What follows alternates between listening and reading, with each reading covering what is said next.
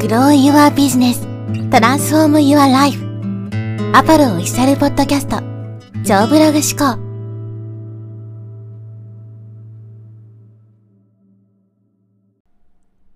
はい、えーこんにちは、ポロです。今日はですね、接近戦で攻めろという話をしていきます。まあ、このビジネスはですね、こう、まあ、戦いに例えられることがよくあるんですけど、まあ、そういう戦術とか戦略とかね、例えば孫子の兵法とかってありますけど、ああいうところからね、えーその考え方を応用したりとか、ランチェスター戦略なんていうのもね、もともとは戦争の一つのね、戦い方みたいなものがあって、それをまあビジネスに応用しているわけですけど、この戦略とか戦術とかっていうのはね、まあ、そういったような感じで考えていく必要があるわけですけど、で、我々が取るべき戦略、弱者が取るべき戦略っていうのは何かっていうと、接近戦なんですよね。だからこう1対1の戦いに持ち込むみたいな感じなんですよ。で、大手とかっていうのはこの1対1の戦いではなくて、1対他みたいなね、マスに向けていきなりバーンとやるみたいな。それが大手の戦い方なんですけど、この弱者であるにもかかわらず、大手のような戦い方をしてもですね、当然うまくいかないわけですね。で、弱者、まあ我々のようなね、あんまり集客力とか知名度とか実績とかネームバリューとかね、そういったものがない人たちっていうのは、とにかく接近戦に持ち込む。具体的に言うと1対1の関係に持ち込むということなんですね。例えば、こう情報発信をして、一対他に向けてこう発信し続けるだけじゃなくて、よりこうパーソナルな関係にしていくということです。SNS で DM とかね、まあ、DM までいかなくてもコメントつけて、こう親睦を深めていったりとかね、そうすると関係性が深まっていくわけですよ。あるいはメールとかもね、一対他に向けてメールを送るんじゃなくて、一対一でね、メールをやり取りするとか、まあ、チャットワークとかそういうのね、チャットサービスでもいいですけど、一対一でコミュニケーションを深めていく。で、これはですね、大手が真似できないんですね。大手が真似できない。だって、こう、すごい数がいるわけじゃないですか。何千人何万人ってお客さんがいて、個別に対応していたらね、もう人手が足りなくなってしまうんで、やっぱり彼ら、まあ、こう、大手のようなね、大きい会社っていうのはやっぱ限界があるわけですよ。そういう個別のね、対応っていうものに対して。でそれが大手が真似できないところなんで、そこでいかにね、こう、我々が、その武器、強みを生かして戦っていくのかっていうのが大事になるわけですね。で、特にですね、まあ、こういうオンラインで商品とか売っていると、どうしてもですね、こう、商品で差別化しようみたいな風に考えてしまいがち。そういう発想になりがちなんですけど、差別化ってそこだけじゃなくて、例えばサービスとかですね、で差別化することもできるわけですよ。おそらくあなたもですね、一度ぐらいは経験あると思うんですけど、すごく店員さんのね、こう対応が良くて、またここ来たいな、みたいなね。で、何度も何度もリピートしたりとか。で、あると思うんですね。例えばそう自分がたまに行くお店があって、そのお店のね、えー人が自分のことを覚えてくれていて、ね、そういえば前回来た時このメニュー注文されましたよね、みたいな。こちら何も言ってないのに相手が覚えてくれたりとか、ね、えー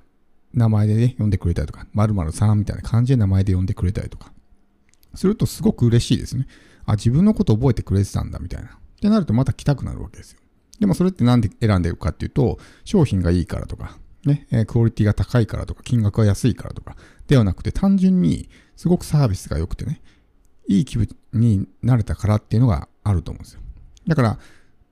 差別化っていうのは必ずしも商品だけではなくて、そういうまあ対応ですよね。サービスで差別化することもできるんですね。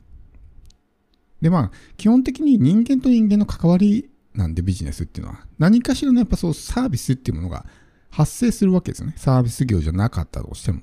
お客さんとの対応とかね、やり取りとかってのは基本的に何かね、どっかのタイミングで発生すると思うんで、その時に、まあ、エクストラマイルを行くというかね、相手の期待を超えるような何かね、サービスを提供したら、それだけで相手に感動が起こるわけですね。そうすると別に自分の商品がね、そんなに例えばライバルに比べて突出して良くなかったとしても、自分が選んでもらえるわけですよ。だから、このサービスで差別化するっていうところも、すごく考えた方が良くて、特にこのオンラインの世界、まあ、ネットビジネスとかの世界っていうのは、もうこのサービスレベルが本当にもう最低レベルなんで、もう全然そのサービスが行き届いてないというか、むしろそのカスタマーサービスとかっていうね、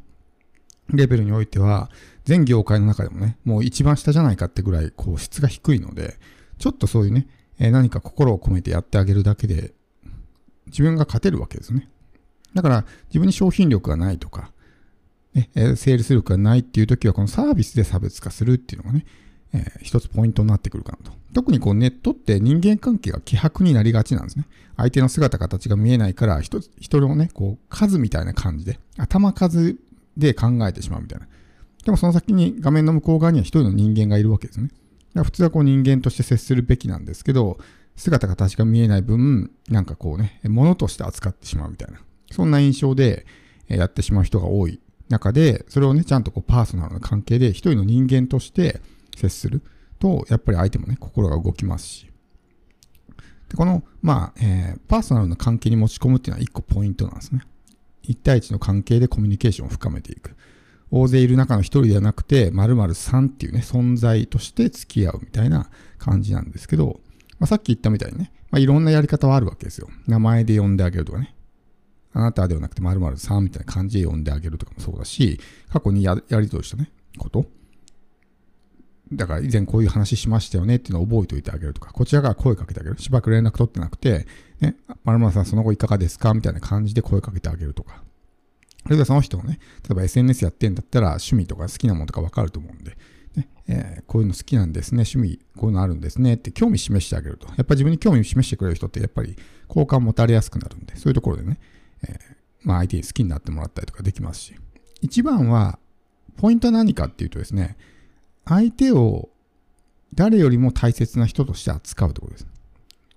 やっぱりね、こう人間って、まあどうしてもね、優先順位というか差が出てしまうと思うんですね。家族とか、まあ、身近な人、友達とかやっぱ大事にするけど、他人は大事にしない。まあこれは普通のことだと思うんですよ。だけどそこで、ね、相手を家族とか友達とかと同じぐらい大事に扱ってあげる。やっぱり人間って誰しもね、自分のこと大事に扱ってほしいと思ってるんで、そこで存在の扱いされるから心が離れてしまうわけであって、